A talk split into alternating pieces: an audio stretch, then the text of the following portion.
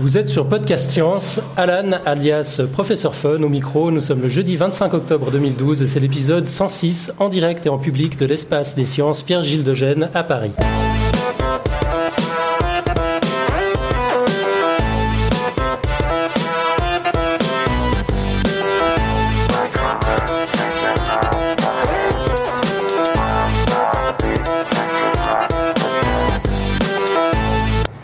Les événements se sont ligués contre nous ce soir. La SNCF s'est mise en grève pour éviter que nous fassions de l'ombre au concert des Rolling Stones. La RATP ne s'est pas mise en grève histoire que Nico puisse se casser la gueule en sortant du métro.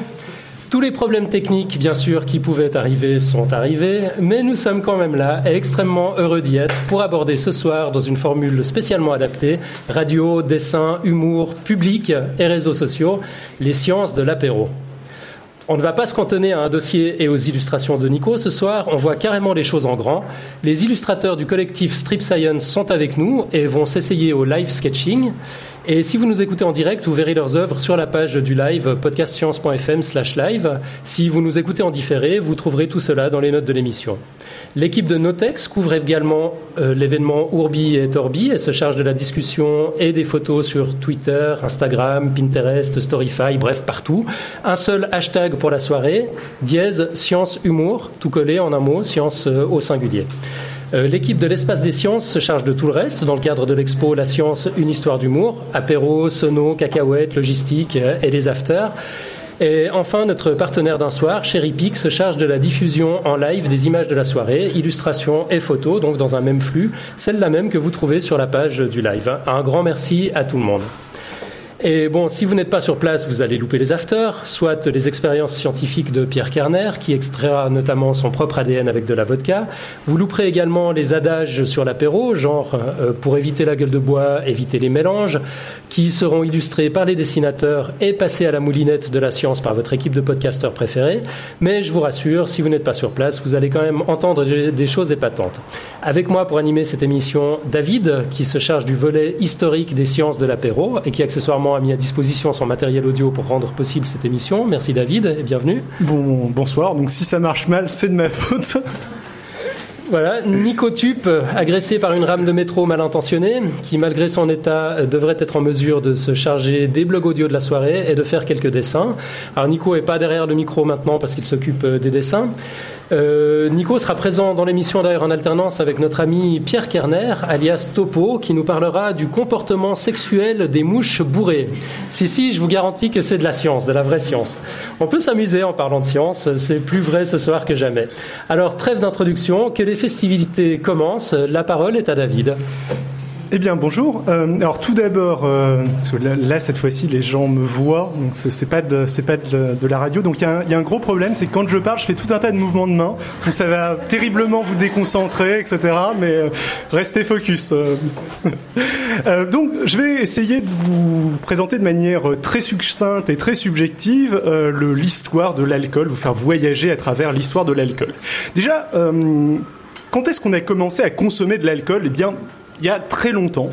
Euh, une hypothèse euh, présentée par les euh, professeurs Justin Stephen et Robert Dudley et appelée poétiquement The Drunken Monkey Hypothesis, l'hypothèse du singe bourré, explique même que l'attirance et l'addiction pour l'alcool présent dans les fruits mûrs auraient présenté un intérêt évolutif pour nos ancêtres hominités.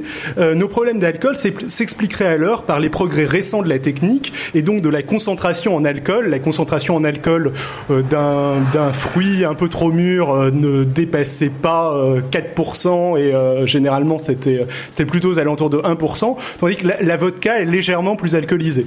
Euh, on n'aurait pas été sélectionné pour ça.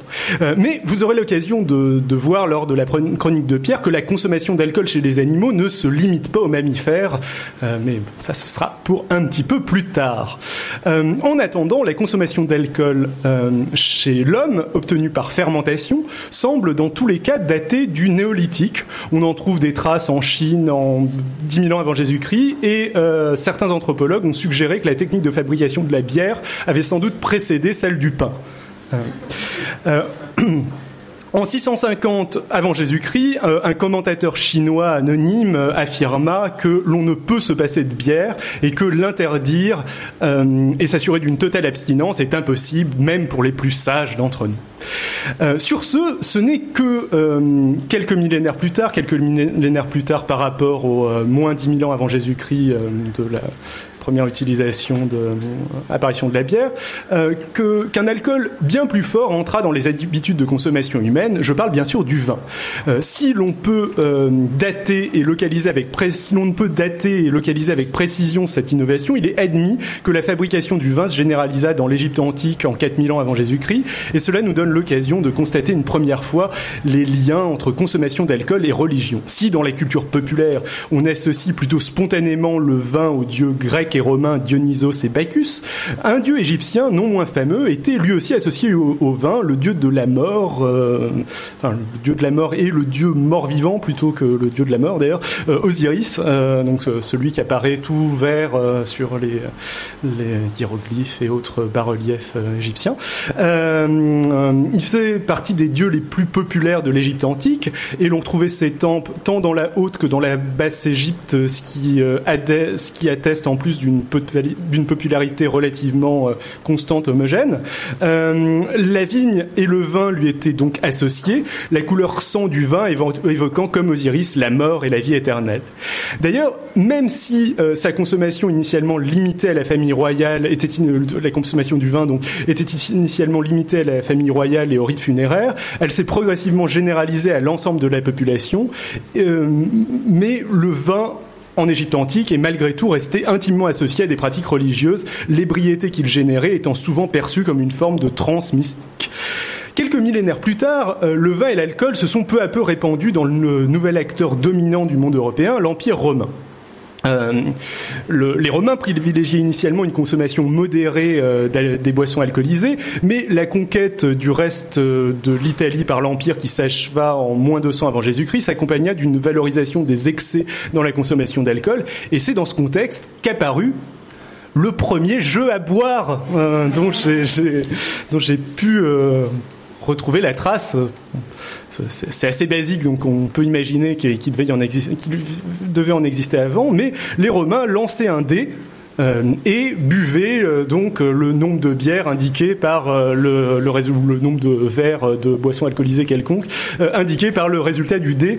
L'histoire ne dit pas combien de faces avaient ces dés pour le côté geek, mais on peut imaginer que c'est des dés à 6 faces, même si le premier dé à 20 faces a été quand même retrouvé datant de, de l'époque romaine, et on ne sait pas encore exactement à quoi il servait, donc peut-être que peut-être que les jeux à boire de l'époque romaine était très dangereux, je, ne sais pas. Euh, ce qui est assez rigolo, c'est que euh, un petit peu plus tard, euh, le, la concurrence, quelques siècles plus tard, la concurrence que la chrétienté conquérante et le judaïsme se livraient, eut aussi lieu sur le rapport à l'alcool. Donc on sait que les chrétiens ont assez tôt utilisé de l'alcool dans leur rite religieux, mais c'est dans ce, dans ce contexte que du coup la consommation du vin fut introduite aussi dans les cérémonies religieuses juives, puis que des règles euh, concernant la consommation du vin furent ajoutées au Talmud. La capacité des religieux pour se rendre compte a posteriori et selon la situation politique de la volonté divine me surprendra toujours, mais, bon. Euh, euh, quelques siècles plus tard, après l'effondrement de l'Empire romain, ce furent les monastères qui devinrent les précieux dépositaires du savoir-faire concernant la fabrication du vin et de la bière, ainsi que principal vecteur, son principal vecteur de propagation.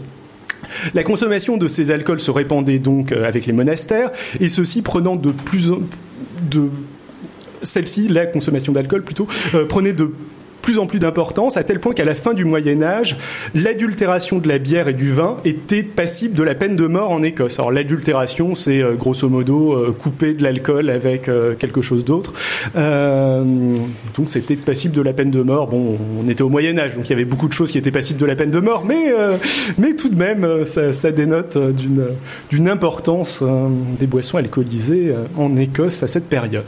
Et c'est justement dans ce contexte que en Irlande ou en Écosse, on n'est pas très sûr. Au début du XIIIe siècle, une innovation technologique majeure dans la fabrication de boissons alcoolisées arriva ou réarriva en Europe la distillation.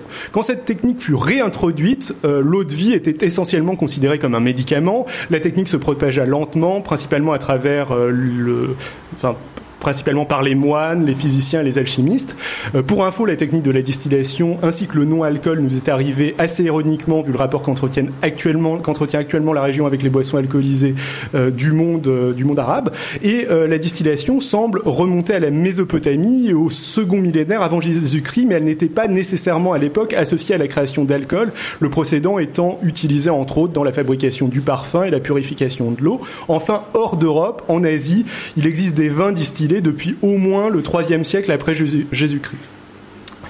Euh, je continue. Euh, la consommation d'alcool fort et de spiritueux, elle ne se généralisa que plus tard. Euh, j'ai une petite citation. le, le 16e siècle a créé les, spiritueux. C'est pas exactement vrai, mais la situation est comme ça. Le 17e siècle les, les, a consolidés et le 18e les a popularisés.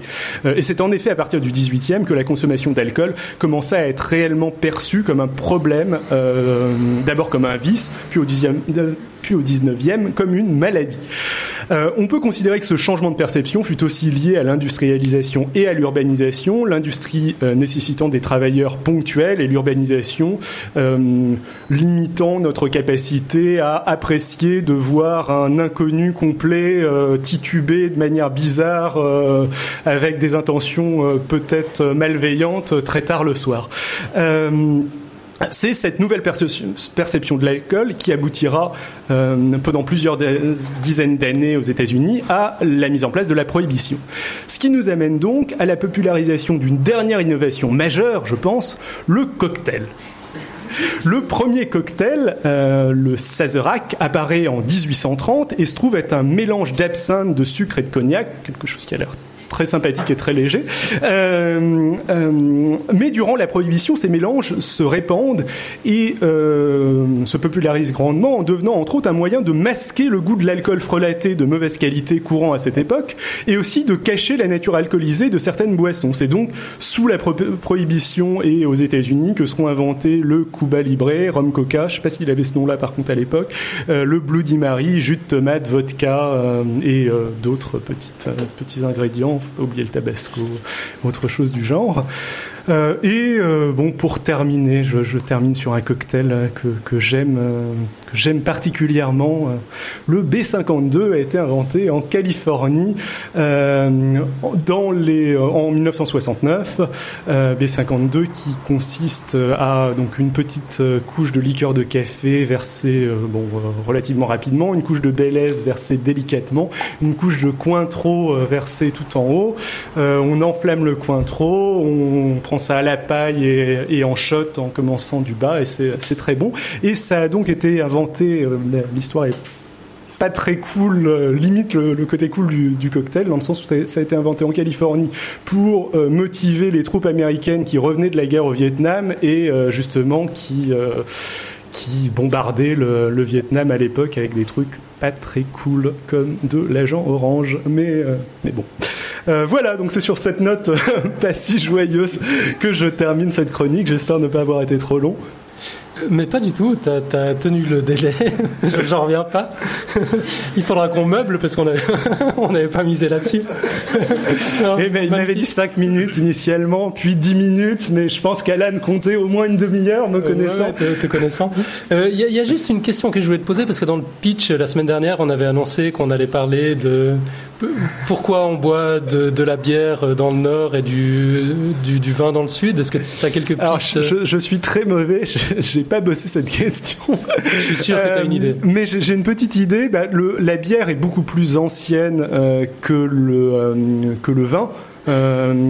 donc, grosso modo, elle se elle existait à peu près de, vraisemblablement dans toutes les cultures humaines et dans, dans, toutes les zones dans toutes les zones géographiques. Tandis que le vin s'est propagé en Europe grosso modo à partir euh, d'abord de la, des cultures grecques et égyptiennes euh, et euh, mésopotamiennes puis de l'empire romain conquérant.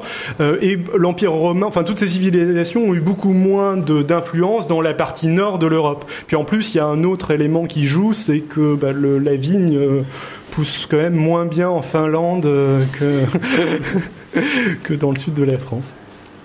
ok, merci. Ok, parfait. On va maintenant écouter euh, Nico qui, qui est venu s'installer, qui nous a rejoint, qui va nous faire un blog audio. T'es prêt, Nico? Je suis prêt. Alors allons-y.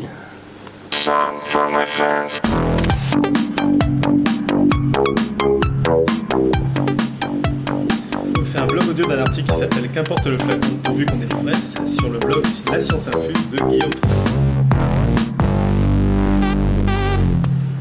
Alors, comment restreindre les comportements à risque? Une équipe de psychologues de l'université de Bristol apporte une idée étonnante pour limiter à son tour la consommation d'alcool. Pardon, Pardon. C'est du Larsen, un prochain dossier de podcast science. Voilà, mais là on t'entend maintenant. Ah. Voilà.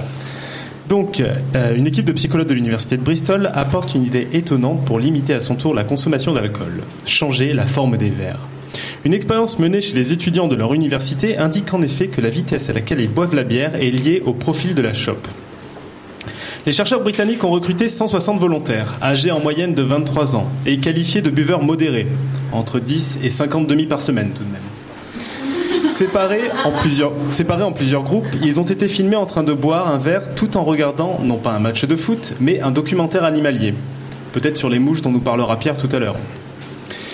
Certains sirotaient une bière, tandis que d'autres sirotaient une limonade, servie dans des verres droits ou courbés, pleins ou à moitié remplis. Les chercheurs ont, mesuré le temps nécessaire pour vider les verres, ainsi que le nombre de gorgées et le temps séparant chacune d'elles. Conclusion, dans un verre courbé, la bière est bien bu, bu la bière est bue bien plus rapidement que dans un verre droit, le buveur effectuant moins de gorgées, lesquelles sont plus rapprochées. Pour les psychologues bristoliens, cet effet de la forme du verre est lié à une différence de jugement perceptif du niveau correspondant à la moitié du verre. Si les participants échouent dans tous les cas à identifier ce niveau médian, l'erreur est plus importante pour le verbe courbé, où ce niveau est situé bien en deçà de la réalité. Le buveur finit donc vite sa bière dans un verre courbé car il mésestime le milieu de la course. Reste à comprendre pourquoi l'effet de la forme du verre sur le comportement du buveur disparaît lorsque le verre est rempli de limonade. Plusieurs hypothèses sont proposées. Le jugement perceptif n'intervient pas dans la consommation de boissons non alcoolisées, ou le verre courbé est associé dans la tête des participants à de la bière, même si de nombreuses, bières même si de nombreuses bières servies sont servies dans des verres droits. Si cette expérience doit encore être confirmée dans des contextes variés, plusieurs verres de suite en groupe, et d'autres alcools que la bière, les auteurs de cette étude formulent une proposition étonnante à l'adresse des organismes de lutte contre l'alcoolisme. La vitesse de consommation pourrait être réduite si les boissons alcoolisées étaient servies dans des verres présentant une marque visible indiquant la moitié du verre, permettant à chacun de juger de façon correcte la vitesse à laquelle ils boivent. Une sorte de dodane sur la route de la soif.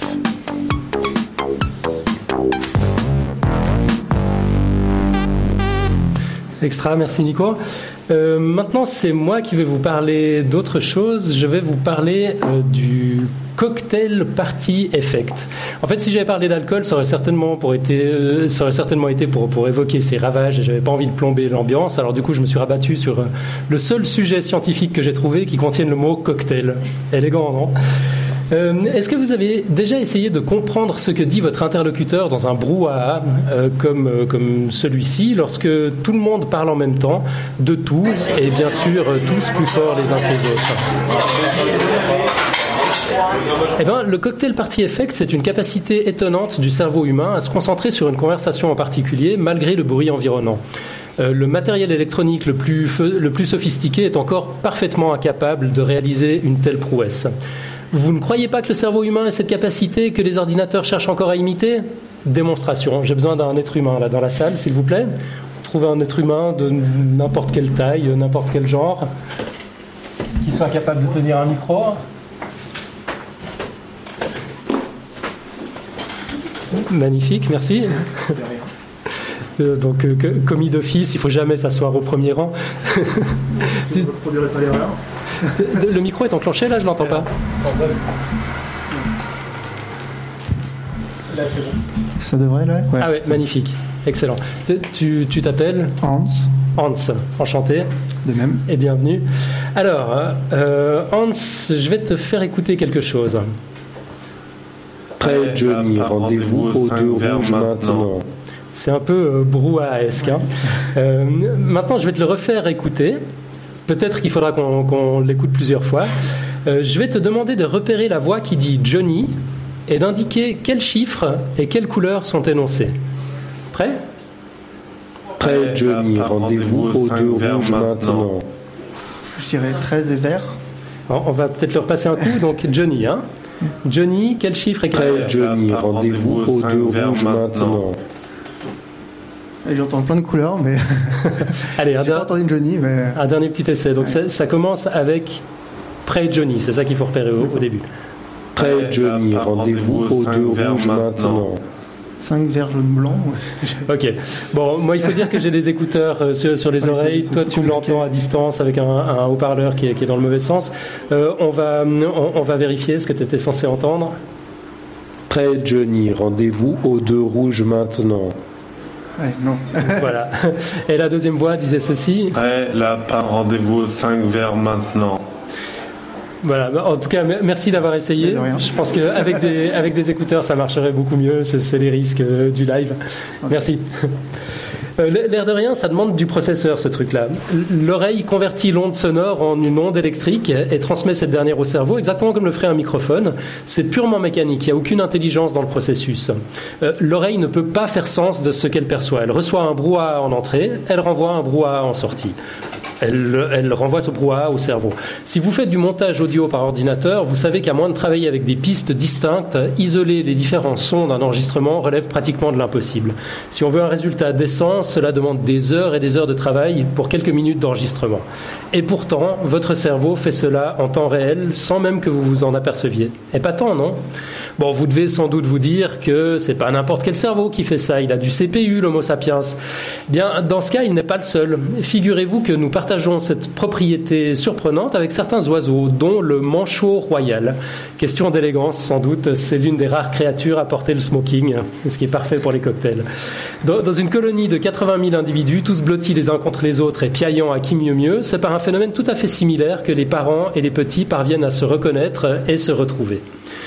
Alors ça fait un moment que les psychologues connaissent cette capacité du cerveau humain à ce qu'on appelle l'attention sélective. Le Britannique Donald Broadbent avait modélisé en 1958 déjà le concept de filtre attentionnel, soit cette aptitude consistant à éliminer euh, euh, ce sur quoi nous ne cherchons pas à focaliser notre attention. Et son œuvre a servi de point de départ à des travaux ultérieurs, notamment ceux de Anne Treisman, également psychologue, également britannique, qui préférait, elle, parler de modèle d'atténuation. Son approche, en fait, propose que le cerveau continue de prêter une oreille, si j'ose dire, au reste du spectre sonore, une sorte de mode veille qui fait basculer notre attention lorsque certains mots-clés, comme notre propre nom, par exemple, surgissent dans la conversation d'à côté. Et depuis 60 ans, ce modèle théorique n'a jamais cessé d'évoluer. On vient par exemple de découvrir qu'on ne fait pas attention à un son qui disparaît, tandis qu'un son qui apparaît, en revanche, mobilise immédiatement notre attention. Ça fait sens quand on y pense. Un son qui apparaît peut signifier un danger, mieux vaut être vigilant. Euh, bon, pour en revenir au cocktail party effect, jusqu'à récemment, les neurosciences n'avaient n'avaient pas pu confirmer les modèles des psychologues. En effet, tout ce qui touche au langage va beaucoup trop vite pour être observé sous IRM fonctionnel, cette fameuse technique qui permet de voir s'activer les zones cérébrales en temps réel, mais qui souffre d'un petit temps de latence. Euh, Dans une étude publiée dans la revue Nature au printemps 2012, une équipe de chercheurs de l'Université de Californie à San Francisco a eu la brillante idée de tester des personnes qui avaient déjà des électrodes implantées dans le cerveau euh, dans le cadre de la surveillance de crises d'épilepsie avant une intervention chirurgicale. Alors les sujets ont dû se livrer exactement au même exercice que Hans tout à l'heure, c'est-à-dire trouver le Johnny rouge et le lapin vert et, les- les chiffres qui vont avec. Alors dans de meilleures conditions, hein, évidemment, c'était avec écouteurs et tout. Et lorsque les sujets arrivaient à se concentrer, les chercheurs voyaient distinctement qu'un canal était comme carrément effacé dans le cerveau des patients, comme si la deuxième voie n'existait simplement pas.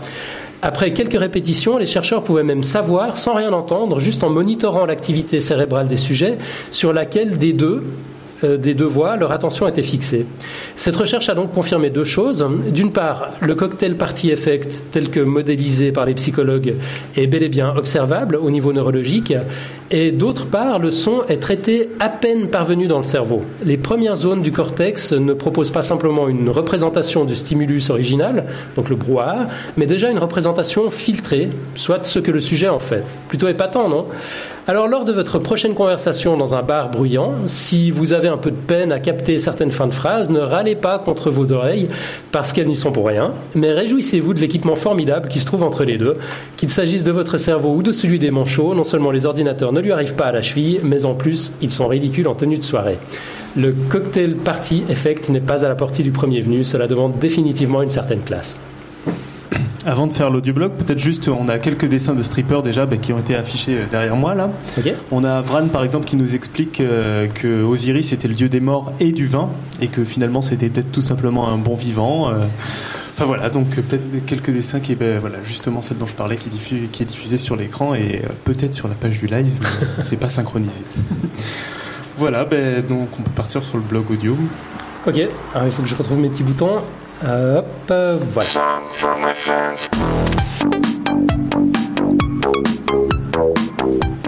Donc c'est un article qui s'appelle Mixion impossible et qui provient du blog Show Romanesco, Vache et Intégral Curviligne de LJJ.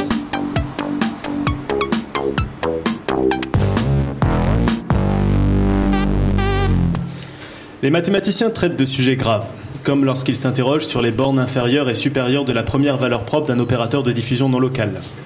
Les mathématiciens s'occupent de sujets difficiles, comme celui du théorème de Schur-Horn sur les opérateurs à spectre infini. Mais les mathématiciens s'occupent surtout de sujets fondamentaux, comme celui du meilleur choix possible dans une rangée d'urinoirs.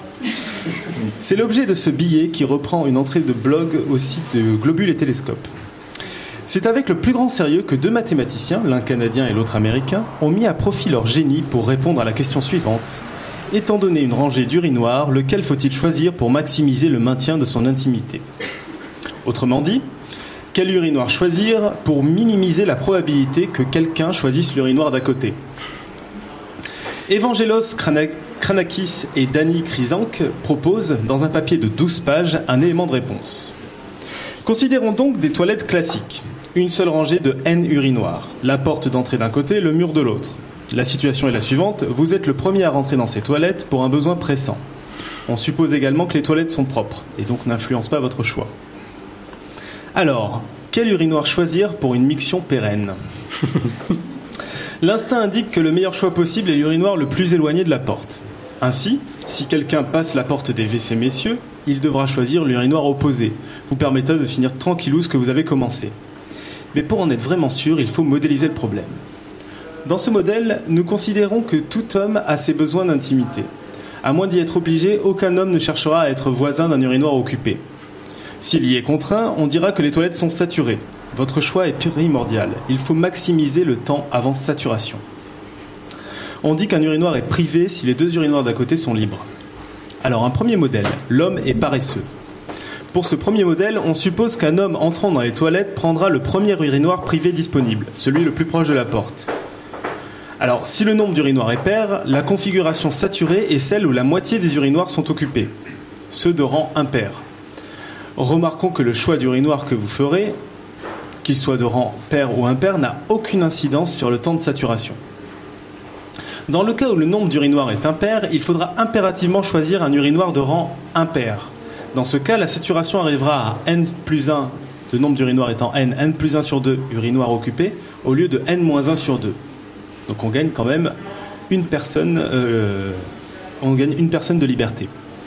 Par exemple, avec trois urinoirs, si on choisit le deuxième urinoir, on est tout de suite saturé, alors que si on en choisit un des deux autres, on ne l'est qu'au bout de l'arrivée d'une personne.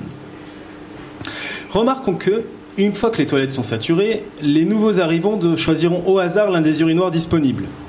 Pour minimiser la probabilité d'avoir un voisin de courtoisie, le mieux est de minimiser le nombre d'urinoirs voisins libres. Le meilleur choix est donc de prendre un des emplacements extrêmes, un seul voisin possible. Le choix est donc vite fait, les urinoirs extrémaux sont les plus sûrs. Donc ça c'était le premier modèle, l'homme est paresseux. Un deuxième modèle plus complexe, l'homme est pudique. Dans ce deuxième modèle, le nouvel entrant ne cherche pas à prendre le premier urinoir privé qu'il rencontre, mais cherche à maximiser la distance qui le sépare de l'homme le plus proche. Si plusieurs urinoirs maximisent la distance de sécurité, le choix est fait au hasard. Remarquons que, quel que soit le choix que vous ferez, le prochain homme qui rentrera choisira un urinoir extrémal. Appelons A le nombre d'hommes pouvant entrer dans des toilettes avant qu'elles ne soient saturées s'il y a N urinoirs et que vous choisissiez le IM urinoir, ou le KM urinoir sera plus simple à prononcer. Pour des raisons de symétrie, ce nombre est défini sans ambiguïté, on, affecte toujours un, un nombre. Par exemple, pour 12 urinoirs, si vous choisissez le premier, quatre autres individus euh, pourront venir, alors que si vous choisissez le troisième, vous pouvez accueillir un homme de plus. On peut alors donner une expression de A en fonction de B, une autre fonction, qui correspond au nombre d'hommes nécessaires pour saturer une rangée de n urinoirs lorsque les deux urinoirs extrémaux sont occupés. Alors cette fonction B peut être explicitée avec plein de choses du type logarithme et partie entière, mais il n'y a pas de, pour autant de formule qui donne le i, donc l'urinoir à choisir, qui maximise le temps avant que, qui maximise A, qui maximise le temps avant d'être dérangé. Un détail par contre, c'est que choisir un urinoir extrémal n'est que rarement le choix optimal. Du coup, pour choisir le meilleur emplacement, il faut venir aux toilettes avec un ordinateur. Et comme je suis beau joueur, je vais vous donner les meilleurs spots pour des petites toilettes. Alors je vais pas le faire pour toute la liste, il faudra aller sur l'article du blog, mais par exemple, il y, y a des choses assez amusantes. Du type, s'il y a 11 urinoirs, les meilleurs spots sont, il y en a très peu, c'est le troisième et le neuvième urinoir. Alors que s'il y a 6 urinoirs, en fait, il n'y a pas de meilleur spot. C'est tous euh, à peu près équivalents. Voilà pour, euh, pour le deuxième modèle, le modèle de l'homme pudique. Alors il reste un troisième modèle qui va nous concerner euh, encore plus ce soir, qui est le modèle de l'homme bourré. C'est-à-dire que l'homme qui entre dans les toilettes cherche simplement un urinoir sans voisin, rien de plus. Son choix se fera uniformément parmi les urinoirs disponibles. Si aucun urinoir privé n'est disponible, il en choisira un au hasard parmi ceux restants. Dans ce troisième modèle, les calculs sont un peu plus complexes, mais la conclusion est la même que le premier modèle. Le meilleur choix est l'urinoir extrémal. De nombreuses variantes peuvent être apportées au problème initial. On peut par exemple introduire la notion d'urinoir semi-privé, avec seulement un voisin. À choisir, un homme préfère avoir un voisin plutôt que deux. Il faut également réfléchir au cas où vous n'êtes pas le premier à rentrer dans les toilettes, situation initiale non vide. Au temps que l'on passe à uriner, situation dynamique. Au cas où les hommes font pipi sur un mur plutôt que sur des urinoirs, situation continue. Au cas où plusieurs rangées sont disponibles, plusieurs dimensions. Le sujet est vaste. Le problème de l'urinoir est encore sur bien des points une question ouverte et terriblement d'actualité.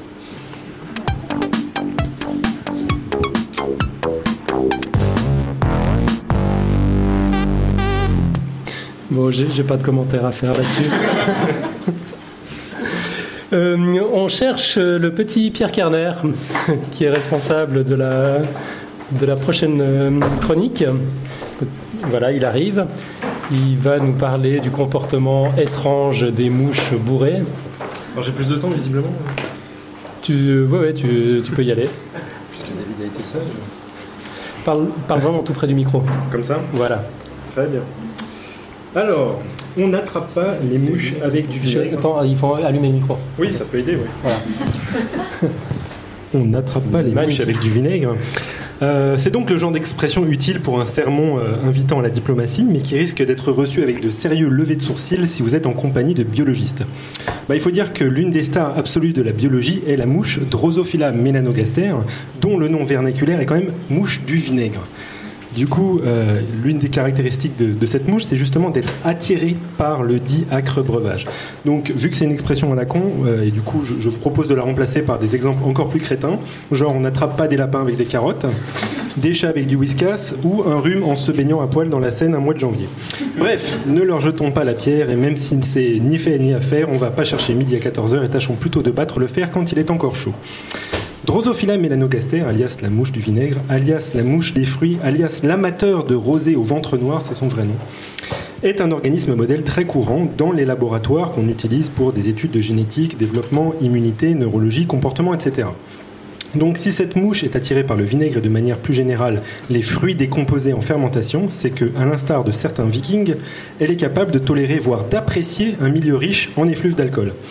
Alors, cela a poussé certains chercheurs, comme Fred Wolf, à se demander si l'on ne pouvait pas utiliser la drosophile, une mouche, hein, je rappelle, comme un modèle d'étude du comportement addictif vis-à-vis de l'alcool. Alors, certes, on peut utiliser des rats, voire d'autres mammifères, mais la drosophile offre l'avantage d'être, d'une part, bien plus facile à élever, et l'on peut bidouiller ses gènes et ses neurones bien plus facilement, et euh, vous conviendrez que c'est quand même assez utile. Alors, ami la mouche, pour la science et pour combattre l'alcoolisme, nous allons donc te foutre une mine dont tu nous vrombiras des nouvelles. Quand on euh, l'expose à d'intenses effluves d'alcool, genre près de trois quarts de vapeur d'alcool dans l'air, le moins qu'on puisse dire, c'est que son comportement est altéré et évoque sans difficulté des comportements pouvant être observés chez des humains.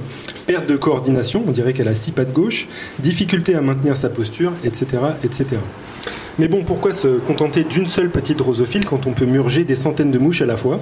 Alors, aussitôt dit, aussitôt fait, l'équipe de Fred Wolf conçoit en 2002 un magnifique appareil, le Niol Autron. C'est un, c'est une vraie machine, ou bousomate en anglais. Ce chef-d'œuvre de l'ingénierie n'est autre qu'une machine à enivrer les mouches.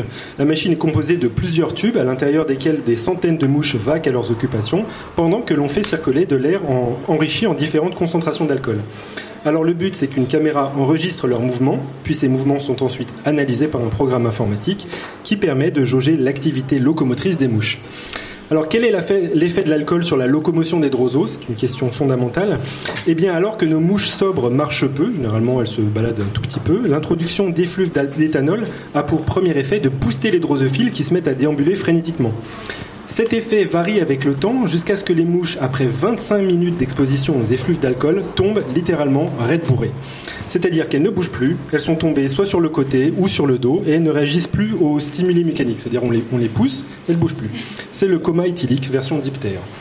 Donc maintenant qu'on en sait plus sur les effets de l'alcool et sur les drosophiles, ce qui est, ce qui est bien, c'est qu'on va pouvoir explorer des questions un petit peu plus existentielles que ce à quoi ressemble une mouche beurrée, même si cette question était déjà sympa. Comprendre les mécanismes génétiques et neuro entraînés par la consommation d'alcool est très important, comme par exemple pour pouvoir envisager des traitements contre l'abus d'alcool, ce qui peut être utile.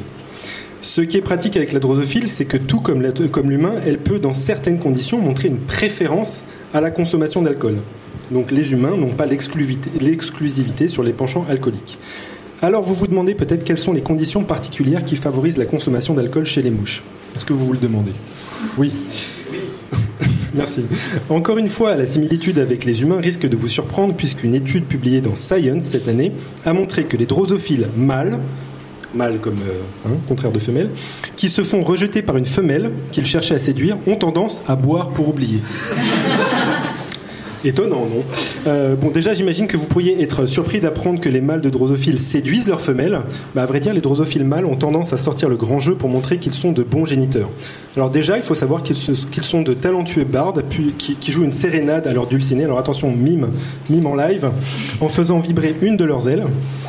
Puis ils tentent une approche plus physique en caressant le derrière de ces dames, pour finir carrément par aller bisouter avec leur trompe les organes génitaux des femelles. Voilà, ça devient vraiment du porno insectoïde. Seulement voilà, il peut arriver que des femelles n'aient pas envie de faire crac-crac, ce qui arrive particulièrement souvent quand elles sont déjà fécondées. Alors dans ce cas-là, les femelles fuient le mâle, lui donnent des coups de tatane et sortent leur ovipositeur, c'est l'organe qui sert à la ponte.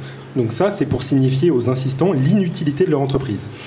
Du coup, des chercheurs particulièrement sadiques ont voulu étudier le comportement de mâles mis en présence de ces femelles récalcitrantes. C'est fourbe. hein. En guise de contrôle, ces chercheurs de l'Université californienne de San Francisco ont comparé les réactions de mâles mises en présence de femelles réceptifs, des, des, des drosofaciles, quoi. Donc ça, c'était les mâles chanceux. Ou bien euh, certains mâles ont été mis en présence de femelles décapitées, qui ne peuvent donc pas rejeter activement les mâles sans pouvoir pour autant fournir l'intégralité du comportement amoureux, à moins que cette mouche soit nécrophile. Ça peut arriver. Donc je vous avais bien dit que c'était des sadiques. Ensuite, les drosophiles mâles se voyaient offrir en même temps de la nourriture habituelle et de la nourriture enrichie en alcool. Et les chercheurs ont donc mesuré dans les trois, dans oh dans les trois cas que je vous ai cités si les mâles choisissaient préférentiellement de la bouffe soft ou de la bouffe absolue de vodka. Donc comme je vous l'ai dit, euh, oui, on n'a peut-être pas le droit d'ailleurs de le nom de notre sponsor. Euh, comme je vous l'ai dit, les mâles évincés noient leur chagrin dans l'agneau. Ce, ce- ce qui est à vrai dire surprenant, c'est que les mâles qui n'arrivent pas à copuler avec les mouches décapitées noient aussi leur chagrin dans l'alcool bien qu'il n'ait pas été activement rejeté. Donc pour les chercheurs, ce résultat suggérait que les mâles compensaient l'acte sexuel en se gnolant la trompe. C'est ça qui, les intéressait en fait. Donc D'ailleurs, euh, ce comportement alcoolique est réversible si les mâles peuvent copuler de nouveau avec des femelles consentantes. Donc pour appuyer cette hypothèse, nos chercheurs sadiques ont disséqué le cerveau des mouches mâles pour voir quel genre de molécules y étaient activées ou désactivées. Alors leur molécule candidate, c'est le neurotransmetteur F, NPF. C'est un candidat d'autant plus intéressant que chez nous humains, ce neurotransmetteur qu'on appelle NPY est également associé à des phénomènes d'alcoolisme. Alors notre, notre équipe de chercheurs a donc trouvé que la frustration sexuelle chez les mouches provoque une diminution immédiate de la présence de NPF, alors que l'activité sexuelle augmente la concentration de NPF dans le cerveau des mouches mâles. Alors, cerise fermentée sur le, sur baba au rhum, on est capable de tenir des mouches mutantes chez qui on contrôle la quantité de NPF dans le cerveau. Donc quand un chercheur pervers diminue artificiellement la quantité de NPF des cerveaux de mouches venant de copuler, celles-ci se ruent sur l'agnole. Pourtant, elles viennent de copuler. A l'inverse, les mouches évincées chez qui on augmente artificiellement la quantité de NPF dans leur cerveau ont une consommation d'alcool responsable. Donc peut-être une, piste vers un traitement. Donc en approfondissant leurs recherches, ces biologistes de Californie ont découvert que le neurotransmetteur NPF intervient dans un système neurologique de récompense qui permet de renforcer des comportements bénéfiques. Alors il savent d'autres comportements sociaux utilisent ce système de récompense et génèrent une réaction neurologique que l'on nomme le plaisir eh bien, certaines substances, alcool et autres drogues, peuvent activer ce système de récompense sans offrir cependant un avantage à la survie ou la reproduction. Donc ça, c'était une des découvertes, justement, en travaillant sur les mouches alcooliques. Donc on a parlé de la dépravation des mouches, de leur consommation d'alcool et de leur mœurs sexuelles, mais sachez que leur perversion commence très tôt, dès l'âge larvaire. Rappelez-vous, je vous ai dit que les drosophiles aimaient particulièrement déguster des fruits fermentés, et eh bien sachez que c'est aussi leur lieu idéal pour pondre leurs œufs. Alors après éclosion, les asticots qui sortent de ces œufs vont se nourrir de fruits pourris et alcoolisés comme papa et maman. Donc jusqu'à récemment, on associait ce comportement d'alcoolisme juvénile à une tolérance exceptionnelle, mais sans avantage particulier. Eh bien, des chercheurs de l'université Emory à Atlanta ont découvert que les larves de drosophiles peuvent aussi boire pour se guérir de parasites. Alors avant de vous expliquer ces histoires de beuverie de bambins mouches, je vais d'abord vous planter le décor. Donc, comme de très nombreux insectes, les drosophiles sont la cible de guêpes endoparasitaires c'est-à-dire des guêpes qui pondent leurs œufs dans des larves d'insectes. Alors attention, musique d'alien, j'en ai pas, mais faut, faut se l'imaginer dans la tête. La menace gapière que je vous présente aujourd'hui se nomme Leptopilina. Pour se reproduire, le plan machiavélique de Leptopilina est le suivant trouver des larves de drosophiles sans défense. Je ne sais pas faire le bruit d'une larve de drosophile sans défense. Alan Merci. Injecter ces œufs à l'intérieur de larves à l'aide d'un ovipositeur en forme d'aiguille, puis puis enfin laisser la larve de drosophile se faire progressivement dévorer de l'intérieur par les larves de guêpes en développement, qui, pendant un instant, s'est senti en empathie avec un asticot. Non, ça veut dire que j'ai mal raconté mon histoire. Alors, des, chercheurs d'Emory donc, ont déterminé quand même l'alcoolémie du milieu de ces larves qui varie tout de même entre 4 et 10 Donc, les larves de drosophile vivent entre un milieu ressemblant à la bière ou le pinard. Les larves de drosophile tiennent donc vachement bien l'alcool.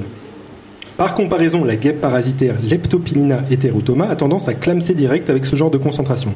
Donc son aversion pour l'alcool est telle qu'elle va avoir une large tendance à éviter de pondre dans des larves de drosophiles qui baignent dans un milieu avec des effluves d'alcool. Alors la première morale de cette pauvre histoire, c'est que quand t'es tranquille et peinard, faut mieux rester dans les bars, surtout quand tu commences à boire de si jeune âge. Référence, quelqu'un? Merci. Mais bon, la nature est salope et elle ne va pas laisser des drosophiles tranquilles longtemps. Il s'avère que Leptopilina heterotoma est une guêpe parasitaire généraliste, c'est-à-dire qu'elle est capable de pondre dans divers types de larves d'insectes.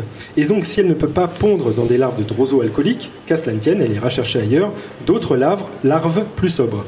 Par contre, la guêpe parasitaire Leptopilina boulardii est spécialisée, spécialisée dans le parasitage des larves de Drosophila melanogaster. Je vous assure, je n'ai pas bu avant de faire l'émission.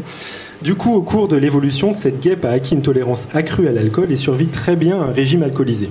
Cependant, le fait que les larves de drosophiles boivent de l'alcool confère un avantage après que celle-ci se soit fait parasiter. Après, donc, la, guêpe a eu le temps de parasiter la larve et elle va quand même survivre leur taux de survie augmente si elles boivent de l'alcool et elles auront plus de chances de se métamorphoser en mouches adultes. Comment ça se fait? Eh bien, il semble que les larves de guêpes retrouvées à l'intérieur des larves de mouches alcooliques, ça commence à devenir un petit peu compliqué. Donc, ces larves de guêpes à l'intérieur des larves de mouches alcooliques présentent beaucoup plus de défauts de développement et ont plus tendance à mourir. Donc en fait, le truc le plus incroyable, c'est que ces chercheurs ont découvert qu'il s'agissait d'un comportement volontaire. C'est-à-dire que, en plaçant des larves infectées, donc parasitées, dans une boîte de pétri séparée en deux, une moitié alcoolisée et l'autre moins drôle, et ils ont observé que les larves initialement situées dans l'environnement sobre se déplacent activement vers la zone alcoolisée en quelques heures. Donc voilà, vous savez maintenant que vous pouvez boire à la santé des mouches, littéralement. Et c'est tout pour moi. Merci Pierre. Euh, moi, je dois adresser mes excuses tout d'abord aux personnes qui nous écoutent en live. Il y a des problèmes de son, apparemment des bips, des bips intempestifs qui rendent l'écoute difficile. Euh, J'en suis vraiment sincèrement navré. On n'a aucune idée d'où ça peut bien venir. Euh, ici, on a des Larsen d'ailleurs. Voilà, on, les a plus. J'espère que l'enregistrement sera, ok. Au, pire, on, retravaillera un peu tout ça. En- encore désolé, vraiment sincèrement. Euh, je voulais revenir sur les quiz des deux dernières semaines. Euh, donc le premier quiz, c'était il faut éviter l'alcool pendant la prise d'antibiotiques. Le deuxième quiz, c'était les cacahuètes dans les bars contiennent jusqu'à 14 sortes d'urines différentes. Il se trouve, donc il y avait des choses à gagner, il y avait des t-shirts à gagner pour quiconque répondait euh, à, ces quiz. Il se trouve que pour la première fois depuis qu'on a lancé les quiz dans Podcast Science, on a eu zéro réponse. Je- Eh ouais. Je pense que pe- personne n'a- osé répondre, je sais pas, c'est la- la peur de dire des bêtises. Mais comme on est en public ce soir, on va pouvoir corriger le tir immédiatement. J'ai déjà fait le coup à Hans tout à l'heure, donc cette fois, il, il aura la paix, c'est promis. Mais je vais choper un autre, un autre Homo sapiens, voilà, dans la salle, et puis lui demander ce qu'il en pense. Alors. Merci. Voilà, donc on a, on a Guillaume Gleb, qu'on avait déjà entendu dans l'épisode euh, 42 sur les extrémophiles. Tout à fait. Voilà, et maintenant il est en chair et en os avec nous.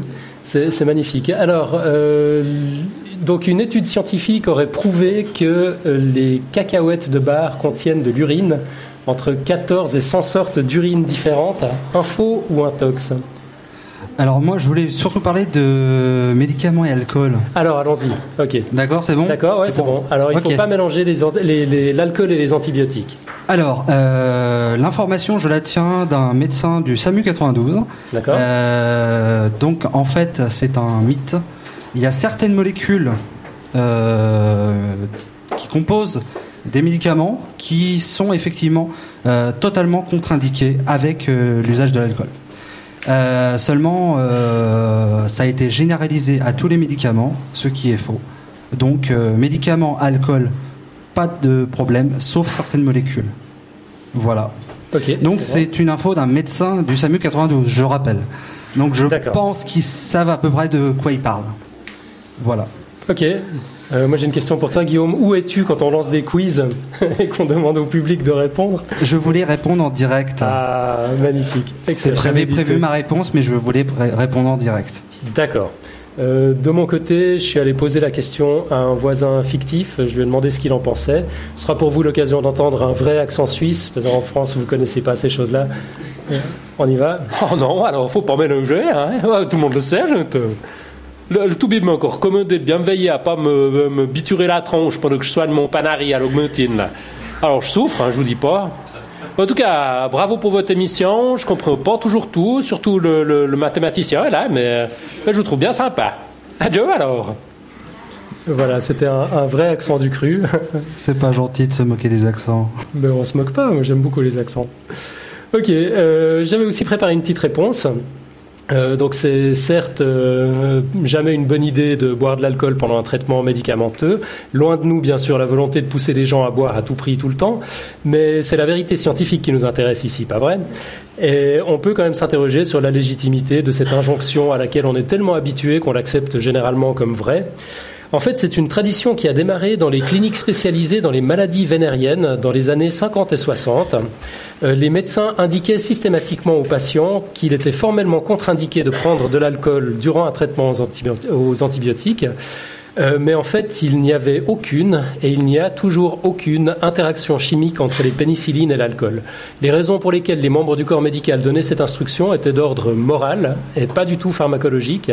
Ils avaient peur que l'alcool ne réduise les inhibitions et que les personnes atteintes d'infections sexuellement transmissibles se laissent aller à répandre leurs germes allègrement avant que ceux-ci n'aient complètement été traités. Euh, donc, à moins que vous ne soyez sous antibio pour cause de gonorrhée ou de syphilis, et pour autant qu'il n'y ait pas une vraie contre-indication, parce que dans certains cas, effectivement, ça arrive, bah, ce n'est pas une coupette qui va réduire à néant l'effet de votre antibiothérapie. Voilà, ma source, c'est euh, le docteur Karl, le monsieur science de la radio australienne, dans un livre qui s'appelle Disinformation and Other Wicked Myths. Euh, on aura le lien dans les notes de l'émission. Puis alors, euh, Guillaume, puisque je t'ai sous la main, les cacahuètes, les cacahuètes de bar. Est-ce qu'une étude scientifique a révélé que les cacahuètes de bar contiennent systématiquement de l'urine? Je n'en ai aucune idée, mais comme ça, a priori, je dirais oui. Parce que franchement, l'hygiène de beaucoup de personnes euh, laisse à désirer. Et je pense que des traces d'urine sont présentes sur les mains. Et du coup, euh, si c'est à disposition sur le bar à tout le monde, je pense que ça peut être vrai. Ok, j'ai également. J'ai également interrogé une, voisine fictive sur la question. On l'écoute. Du pipi de les cacahuètes? Mais, ça m'étonne pas, cette bande de cochon. Moi, je répète tout le temps à tout le monde faut se laver les mains, bande de bedoum. Bon, alors merci bien pour le, le le, po- enfin pour, pour la mission, vous êtes bien gentil. Je, vous écoute comme Maurice me synchronise l'ordinateur avec la chose. Vous pourriez pas passer sur une vraie radio, hein? Ok, donc une étude scientifique a prouvé que les cacahuètes de bar contiennent jusqu'à 100 sortes d'urine différentes, info ou intox. Vous l'avez sans doute, euh, enfin vous l'avez forcément entendu.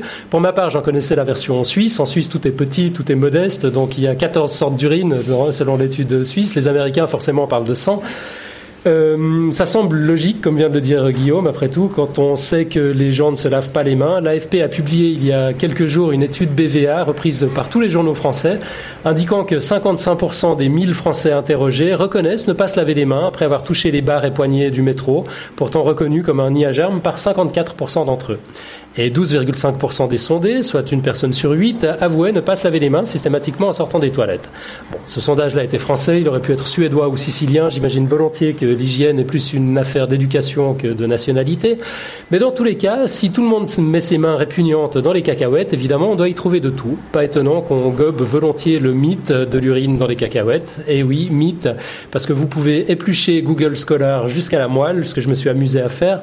Vous ne trouverez aucune trace d'urine sur les cacahuètes dans la littérature scientifique.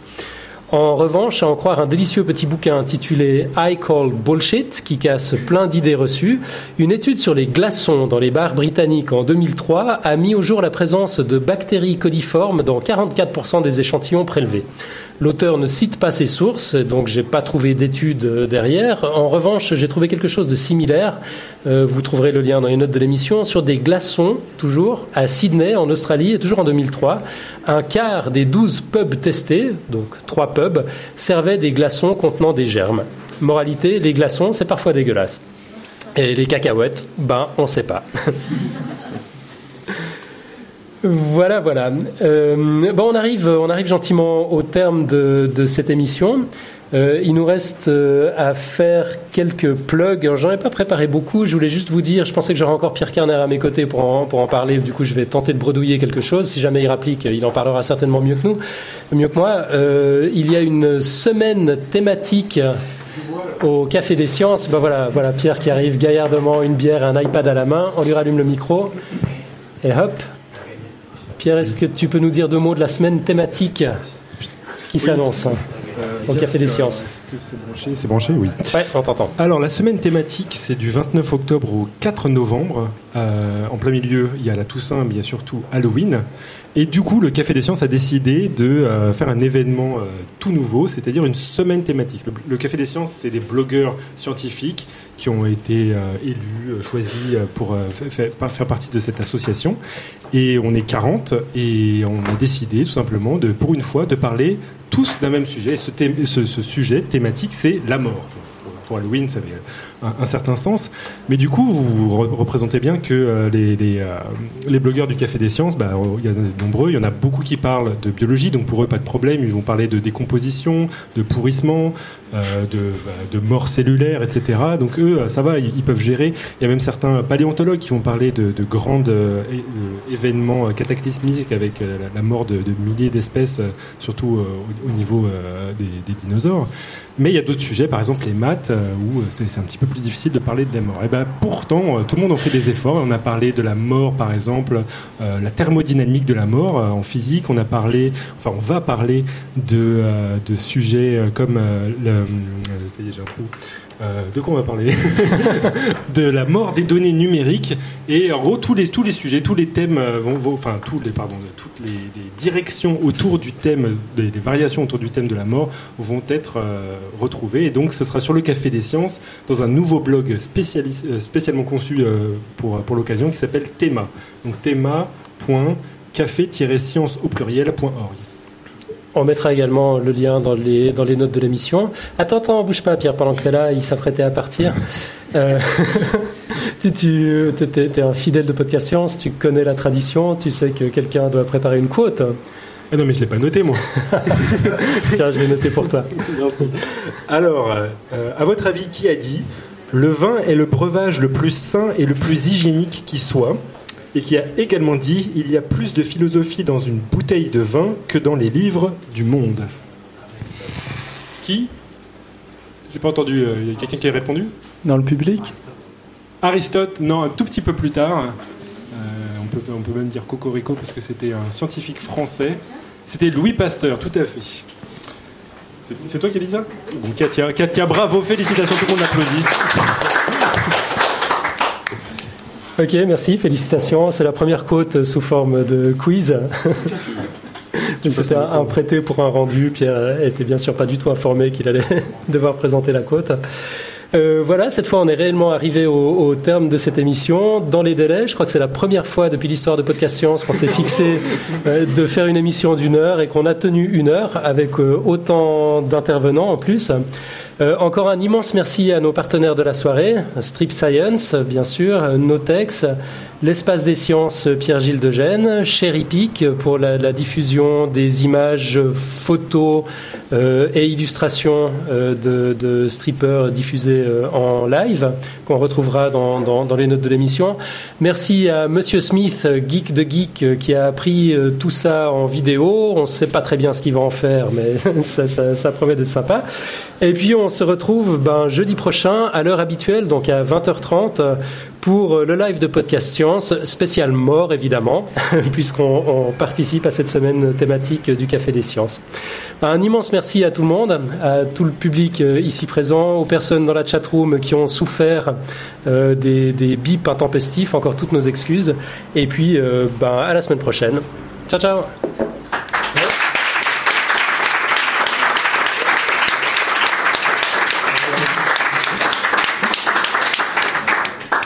je, suis tellement ému que j'en oublie le générique de fin.